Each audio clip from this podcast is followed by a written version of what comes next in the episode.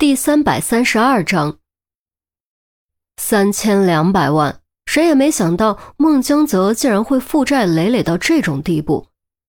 韩淼眼珠一转，晃着笔头说：“哎呀，我可知道高利贷是很危险的，这年头敢放高利贷，那都是有钱有势、黑白通吃的主。如果借了钱还不上，剁手剁脚、丢海里喂鱼都有可能。所以说。”孟江泽这家伙有没有可能是被债主做掉的？别说那么夸张，你以为这是旧社会吗？现在是法治社会，谁敢把人丢海里喂鱼，我们就让他牢底坐穿。真以为我们是摆设吗？陆明面露不悦，点着桌子，严肃地说：“好，好，好，不夸张，不夸张，但是也是有可能的吧。”债主不想惹祸上身，所以故意弄出阎王帖这么一出戏，转移视线，隐藏自己啊。韩淼分析着，周丽君摇摇头：“不对，你的假设存在很多漏洞。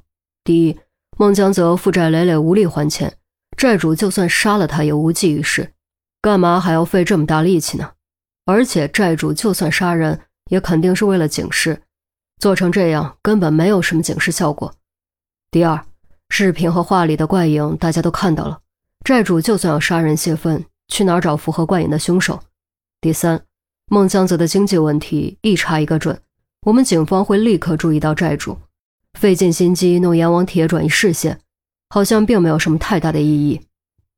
钱宝贝往后一靠，补充道：“还有一点，阎王帖里指控孟江泽的三条罪名：背信弃义、淫人妻子、贪得无厌。”怎么听都像是私仇，不像是债务纠纷。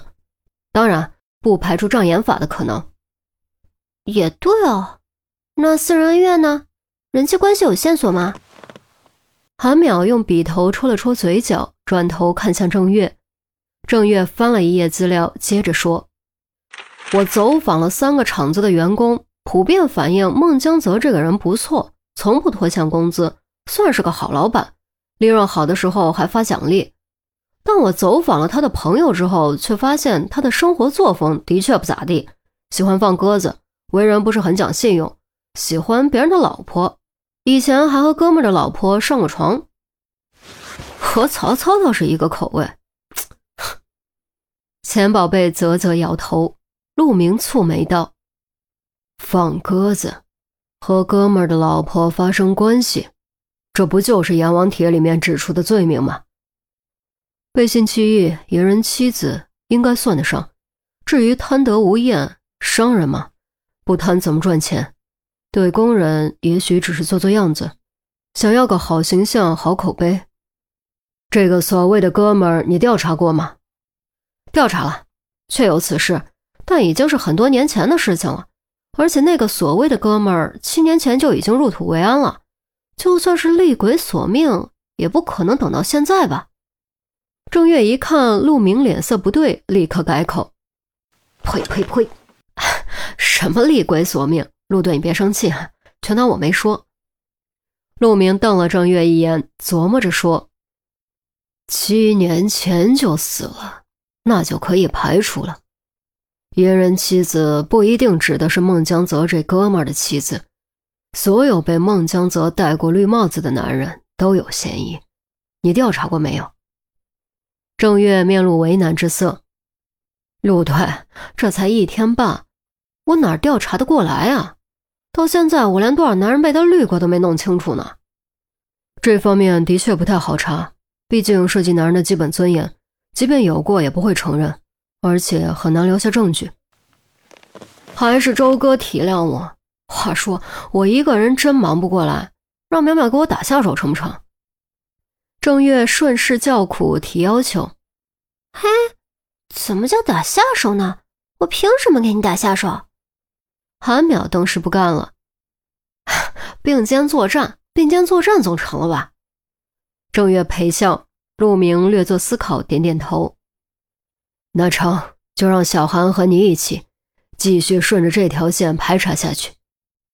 于西，于西，你怎么一直不说话？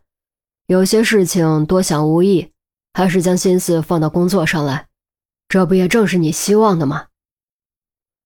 众人都有很强的职业嗅觉，一听就知道话里有话，可到底指的是什么却不清楚。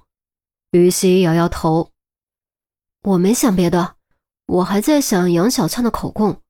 直觉告诉我里面有线索，而且这种感觉越来越强烈，却怎么都抓不住。”杨小灿，就是偷偷跑进现场拍照的那个。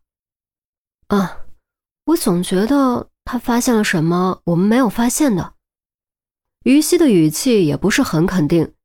钱宝贝面露亚色，不至于吧？我们刑警都没发现，他一个法律常识都没有的人，居然能发现，就是一种感觉。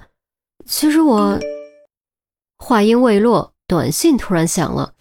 掏出来一看，发件人是钟离，内容赫然是：“我知道凶手是怎么逃走的。”钟离看到于西的反应，陆明第一反应就是钟离。他说他知道凶手是怎么逃走的。于西拔高音量，吃惊地说：“众人纷纷坐直，表情都变得郑重无比。既然是钟离发现的，那就应该没有错。”这是钟离凭借个人能力和成绩换来的信任。快，问他到底怎么逃走的？还发什么短信？直接打电话！他这什么破习惯？既然你们在一起了，以后帮他改掉，真是麻烦。钟离见于西敲信息，登时不耐烦了。韩淼噗的一声笑了出来，心中暗道：钟离的破习惯可多着呢。以后有的雨西忙啊。哦，于西哦了一声，拨钟离电话，结果却被挂断了。他尴尬地说：“他不接，不接，我给他打。”陆明气结，掏出手机准备亲自给钟离打电话，顺便教训教训这个臭小子。谁料还没按亮屏幕，于西那边短信又来了，他直接将短信内容念了出来。我这边在病房，我这边在病房，没法接电话。这样吧，你们立刻去现场，我争取早点逃掉。听完之后，众人表情各异，韩淼又忍不住笑了出来。嘿，又要逃课啊？他这样老逃课到底行不行啊？可别因为我们毁了一位好医生，那我们可就罪过大了。怕什么？钟离以后是我们的人。专切死人，不切活人。郑月忍住笑说：“钱宝贝接口，我觉得钟离的确不适合当医生。医生天天要面对不同的病人，有好说话的，有难缠的，还有动不动打人的。就钟离那性格，我敢说，不出一个星期就得被打出院。”这话让周丽君都笑了，不得不承认此言有理。钟离当医生的个人危险系数的确远超旁人，远远没有切死人来的安全。至少死人不会跳起来打人。陆明哑然失笑，扬扬手站了起来。行了行了，既然这小子都逃课了，我们也不能对不起他。一起去现场，看看这小子到底发现了什么。